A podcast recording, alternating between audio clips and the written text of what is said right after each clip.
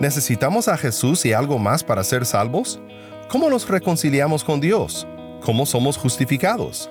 La respuesta a esa pregunta es algo que necesitamos oír una y otra vez, incluso mucho después de que llegamos a la fe en Jesús. Pablo comienza su carta a los Gálatas con el siguiente saludo. Gracia y paz a ustedes de parte de Dios nuestro Padre y del Señor Jesucristo que Él mismo se dio por nuestros pecados para librarnos o rescatarnos de este presente siglo malo, conforme a la voluntad de nuestro Dios y Padre, a quien sea la gloria por los siglos de los siglos. Amén.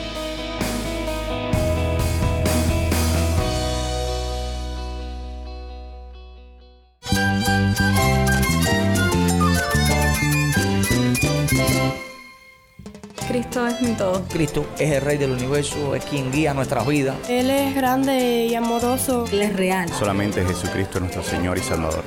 Es mi guía quien me fortalece. En Cristo Jesús hay esperanza, hay paz. Y nuestro Dios es un Dios de rescate. Estás escuchando a El Faro de Redención, Cristo desde toda la Biblia para toda Cuba y para todo el mundo.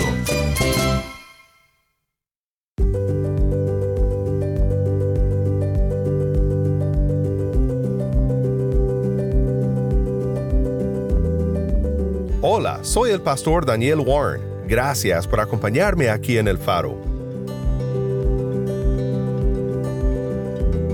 Siempre es un placer pasar estos momentos en la palabra de Dios juntos. Es un privilegio para mí y estoy muy contento de que me acompañes hoy. Algo que siempre me encanta hacer contigo es escuchar juntos historias de la gracia de Cristo obrando en su pueblo en Cuba. Quiero que vayamos aquí en el comienzo de nuestro programa de hoy a Camagüey. Y también nos acompaña con un hermano en la fe que nos cuenta la historia de cómo Cristo lo rescató. Sí, Daniel, buenas tardes. Es un placer para mí volver a encontrarnos con nuestros oyentes del Faro de Redención. Eh, esta vez eh, conversamos con, con, un hermano de la provincia de Camagüey. Mi hermano, ¿me puede decir tu nombre? Mi nombre es Leosberto Irán. Me dicen Leo. Leo, mucho gusto en conocerte. Eh, mi hermano, ¿me puedes eh, contar y compartir con el pueblo de Dios eh, que ahora mismo es todo aquel que está escuchando el faro de redención? ¿Cómo llegó Cristo a tu vida? ¿Cómo y cómo está transformando tu vida? Bueno, para mí el haber conocido a Cristo ha sido lo mejor que ha pasado en mi vida, porque recuerdo cómo era mi vida antes de, de, conocer a Cristo y era una vida bien vacía, de soledad y había algo en mí, algún vacío que no podía llenar con, con nada. Había una carencia en mi vida también de, de una familia, puesto que vengo de, de padre divorciado y solo pude encontrar en Cristo esa, esa llenura. El Señor sabía lo que yo necesitaba y Él trató conmigo y hoy puedo decir que, que ha sido lo mejor. Él ha llenado todo ese vacío en mi vida y caminando con Cristo cada día tengo una familia, tengo a mi esposa, dos hijas. Era un ansia que yo tenía en mi vida y el Señor solo me lo pudo suplir. Leo, gracias a Dios eh, me cuentas que tienes familia, es una bendición, un regalo del Señor. Déjame preguntarte una cosa, ¿has visto eh, pruebas en tu vida o cómo el Señor ha estado respondiendo oraciones en tiempos de crisis difíciles? ¿Has tenido tiempos de crisis difíciles? Sí, he tenido tiempos difíciles, pero eh, he visto siempre la mano de Dios obrando en mi vida. Confiando en Él, siempre he visto la, la respuesta a, mi vida en tiempos de, de, enfermedades. Apenas conocíamos al Señor, queríamos tener un hijo y yo no podía, ni mi esposa tampoco. Fue un tiempo bien difícil, pedimos cadena de oración a Dios. Por esto queríamos tener nuestra primera hija y pasamos cuatro años intentándolo y no podíamos. Y empezamos a orar por esto, a Dios. Y, y no tuve que operarme. El Señor respondió y tuve mi primera hija y tuve mi segunda también y gracias a Dios me, me, dio dos hijas maravillosas. Y así ha sido siempre, cada vez que hemos tenido alguna situación, alguna prueba, Dios siempre ha estado ahí contestándonos. Y hoy estamos al frente de una iglesia pastoreando eh, allí en Camagüey. Doy muchas gracias a Dios porque nos dio esta oportunidad y ahí estamos trabajando para el Señor, para engrandecer su obra. Él es lo máximo en nuestras vidas. Le doy gracias a Dios por eso. Gracias a Dios por este testimonio. Gloria al Padre por lo que está haciendo en tu vida, Leo, y en la vida de todos los oyentes que están ahora mismo escuchando el Faro de Redención. ¿Qué le dirías a los oyentes que estén escuchando ahora? A aquellos que están cansados, como dice la palabra de Dios, venía a mí todo lo que está cargados y trabajados y yo haré descansar. No sigan llevando esa carga que Él dice en su palabra que Él quiere llevar sus cargas. Que vengan a Él que vengan a Él, que ahí van a encontrar el descanso que necesitan. Es lo que puedo decirle. Muchas gracias Leo por compartir esta historia tan hermosa de la gracia de Dios con todos nosotros y por animarnos con estas palabras de nuestro Salvador. Continuamos el día de hoy en nuestro estudio titulado Cristianos que debes conocer y estamos aprendiendo lecciones de la vida de John Bunyan, un pastor y escritor inglés del siglo XVII. Hoy quiero compartir contigo el libro favorito de Bunyan, y algunas lecciones que aprendió de él. También escucharemos un pedacito de su famoso libro El progreso del peregrino. Así que quédate conmigo porque después de esta alabanza seguiremos con nuestro estudio de hoy.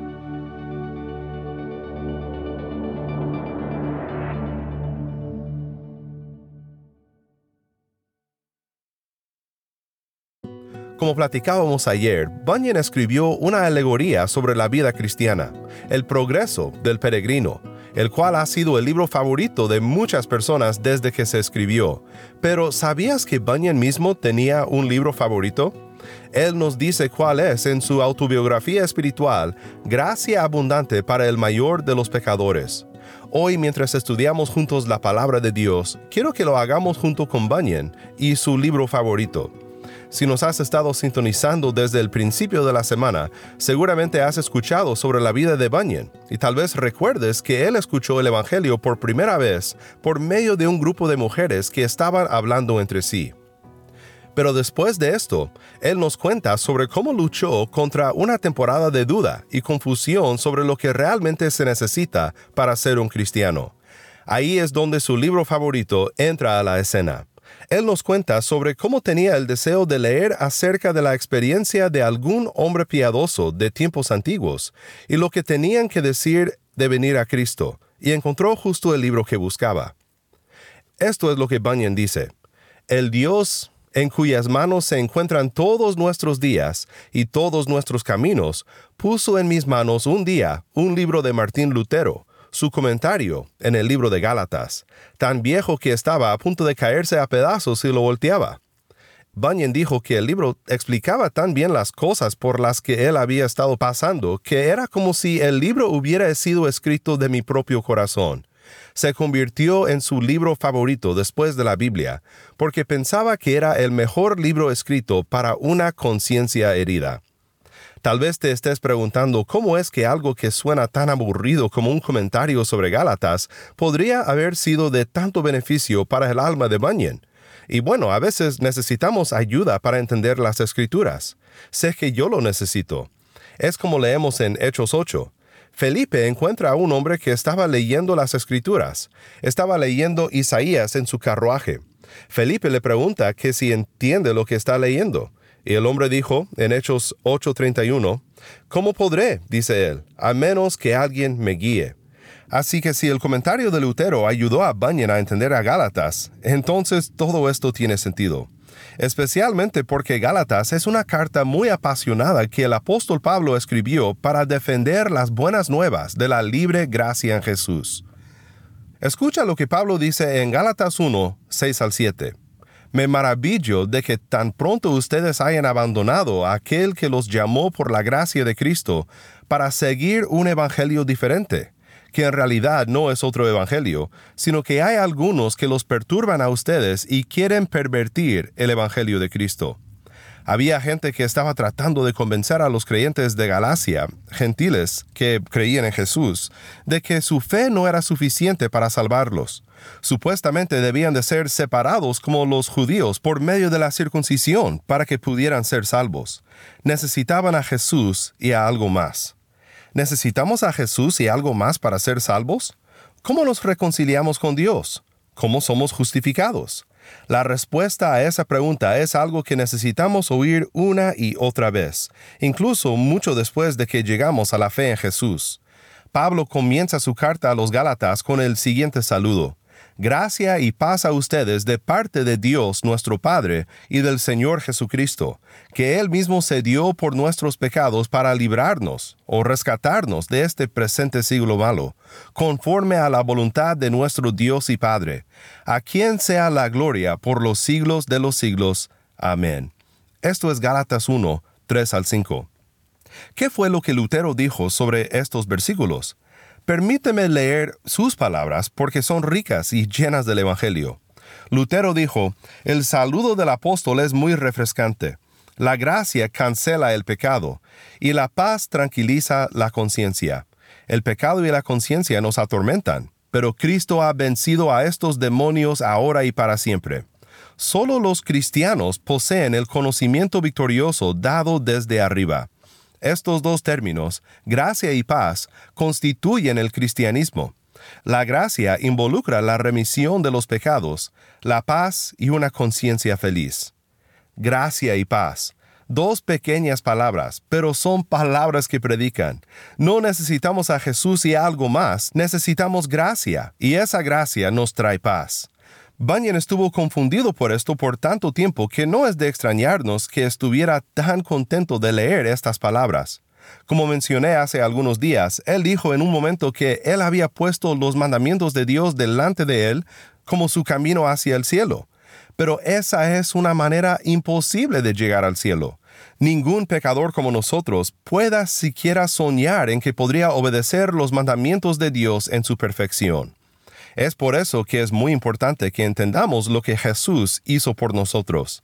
Es lo que Gálatas 1.4 nos dice. Jesús mismo se dio por nuestros pecados para librarnos de este presente siglo malo. El comentario de Lutero sobre ese versículo debió de haber sido de mucho consuelo para Bunyan, y espero que sea de consuelo para todos nosotros cuando sentimos el peso de nuestro propio pecado. Lutero dijo, si nuestros pecados pudieran ser removidos por medio de nuestros propios esfuerzos, ¿qué necesidad había entonces de que el Hijo de Dios hubiese sido entregado por ellos? Ya que Cristo fue entregado por nuestros pecados, es lógico pensar que no pueden ser eliminados por nuestros propios esfuerzos. La gracia de Dios es la única respuesta a nuestro pecado. Es lo único que puede darnos paz. Cuando recibimos esa gracia por fe, es ahí cuando por fin estamos en paz con Dios. Romanos 5.1 dice, Por tanto, habiendo sido justificados por la fe, tenemos paz para con Dios por medio de nuestro Señor Jesucristo. ¿Qué efecto tuvo esto en Bunyan? Bueno, ciertamente esta no fue la última vez que su conciencia le molestó. Él dice que se dio cuenta de que amaba a Cristo profundamente, pero justo después de esto mi amor era puesto a prueba. Dice que el enemigo le golpeó una y otra vez tratando de hacer que se volviera de Cristo, de regreso al mundo. A veces Bunyan cedió, y como en el progreso del peregrino, se encontró a sí mismo en un castillo de duda, con el gigante de desesperación. Por si no conoces la historia, escuchemos juntos a esta escena del progreso del peregrino mientras Uziel lee. Ahora bien, no muy lejos del lugar donde dormían había un castillo llamado el Castillo de las Dudas. Su dueño era el gigante Desesperación, a quien pertenecían también los terrenos donde dormían. Este, levantándose muy de mañana, salió a pasearse por sus propiedades y encontró a Cristiano y Esperanza dormidos en sus terrenos. Con una voz ronca y enojada los despertó y les preguntó de dónde venían y qué hacían en sus dominios. Le contestaron que eran peregrinos y que se habían extraviado. Han entrado a mis terrenos sin autorización, dijo el gigante. Así que ahora, vénganse conmigo. Se vieron, pues, obligados a ir porque éste era más fuerte que ellos. Tampoco podían decir mucho, pues se sabían culpables. Por lo tanto, el gigante los hizo ir delante de él y los llevó al castillo, poniéndolos en un calabozo muy oscuro que al espíritu de los dos hombres le resultó sucio y repugnante. Salmo 88, 18. Allí permanecieron desde la mañana del miércoles hasta la noche del sábado, sin una migaja de pan ni una gota de agua. Su estado era lamentable, lejos de amigos y conocidos. Cristiano sentía doble tristeza porque por su imprudencia estaban pasando este sufrimiento. Todos sabemos lo que se siente cuando nos inunda la duda y la desesperación. Como dijo Lutero sobre los versículos de Gálatas, no es fácil convencerte a ti mismo de que el perdón de tus pecados y la paz de Dios es por medio de la gracia solamente. Si has leído el libro, ¿recuerdas cómo Cristiano y su acompañante Esperanza salen del calabozo? Cristiano se acordó de algo muy importante. A eso de la medianoche empezaron a orar y siguieron en oración hasta el amanecer. Y aconteció que un poco antes de rayar el alba, Cristiano de repente exclamó como sorprendido, ¡Qué necio soy! Permanecer en este horrible calabozo cuando pudiera estar en plena libertad. Tengo guardada en mi pecho una llave llamada promesa, que estoy seguro abrirá cualquier cerradura en este castillo. ¡Qué buena noticia, hermano! Sácala y probemos. Cristiano así lo hizo y empezó a probarla en la puerta del calabozo, cuya cerradura cedió cuando hizo girar la llave. La puerta se abrió con facilidad y Cristiano y Esperanza salieron.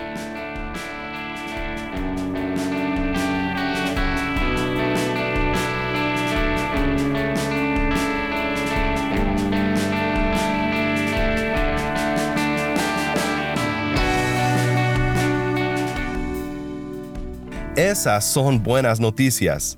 Cristiano tenía la llave en su bolsillo, una llave llamada promesa. Esta llave abría todas las puertas del castillo, y Cristiano era libre de la duda y la desesperación. Y nosotros tenemos esa llave también. Tenemos esa misma promesa. ¿Qué promesa tenía Bunyan en mente? Parece ser, por lo que dice en Gracia Abundante, que tal vez tenía el capítulo 6 del Evangelio de Juan en mente. Juan 6:37. Todo lo que el Padre me da vendrá a mí, y al que viene a mí, de ningún modo lo echaré fuera. Después de batallar con más dudas y desesperación por sus pecados, Bunyan dijo que se dio cuenta de una simple verdad. Debo correr a Jesús. Déjame decirte, yo necesito correr a Jesús también. Ahí es donde se encuentran la gracia y la paz. No se encuentran en ningún otro lugar. Y la promesa es esta. Él nunca nos echará fuera. Nunca. Esto es gracia, ¿no es así? Y esto es lo que nos llena de paz. Mientras estudiábamos las escrituras junto con Bunyan y Lutero hoy, me hizo pensar en que el pueblo de Dios ha enfrentado las mismas tentaciones a lo largo de la historia. Desde los primeros días de la iglesia cristiana, la gente era tentada a buscar algo que agregar a Jesús, ya fueran rituales o devoción religiosa u obediencia. Tendemos a siempre invertir el orden del Evangelio y ponemos nuestra obediencia antes que la gracia y la paz. Pero es solo la gracia y la paz lo que nos prepara y nos habilita a obedecer en primer lugar, y es por medio de la gratitud que hay en nuestros corazones por las buenas nuevas de Jesús. Debemos de orar y de pedirle al Espíritu Santo que continuamente nos recuerde de esta maravillosa verdad.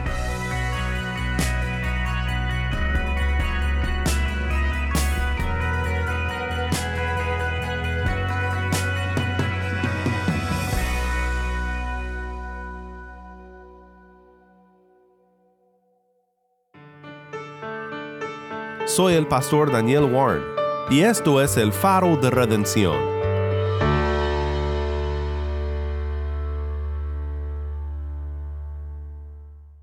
Qué bueno es saber que como cristiano tenemos la llave que abre todas las puertas de la desesperación, la depresión y la duda en nuestro bolsillo.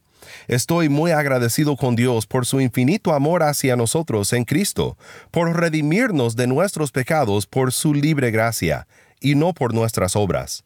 Es mi oración que recordemos siempre la lección que Pablo escribió a los Gálatas y que Bunyan aprendió en el comentario de Lutero. No necesitamos algo más que Jesús y su gracia para nuestra salvación. Las matemáticas de la justificación son sencillas. Jesús más nada igual a todo. Oremos juntos para terminar.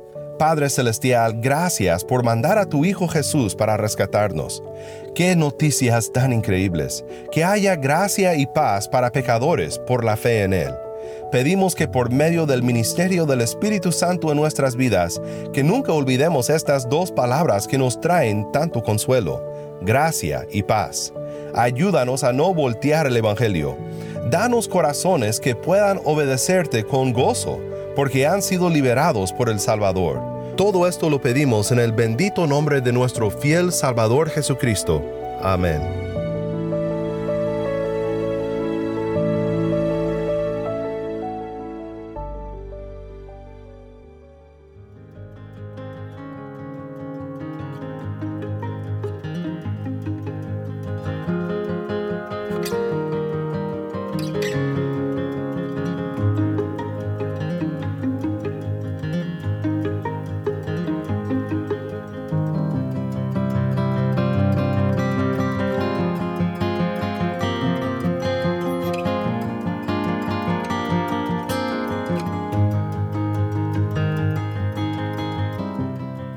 El Faro de Redención como programa radial fue ideado para Cuba, pero ha crecido a un nivel global y si estás en sintonía fuera de Cuba, te agradezco por pasar estos tiempos con nosotros estudiando temas que nos fortalecen en nuestro caminar cristiano.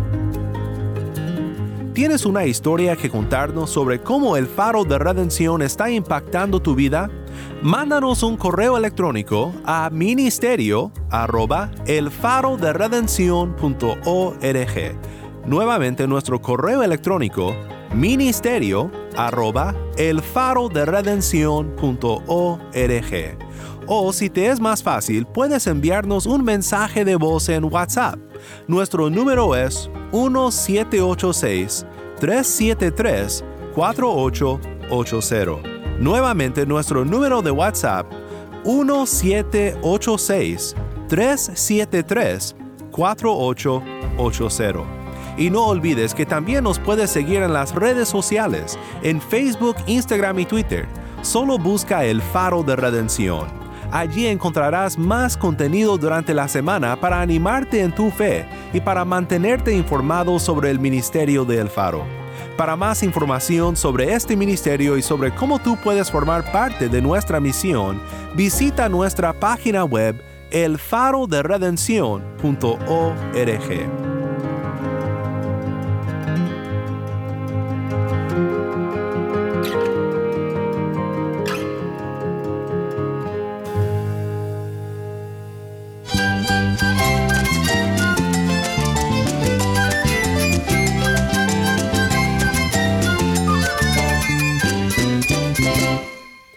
el pastor Daniel Warren. Te invito a que me acompañes mañana en esta serie Cristianos que debes conocer, John Bunyan.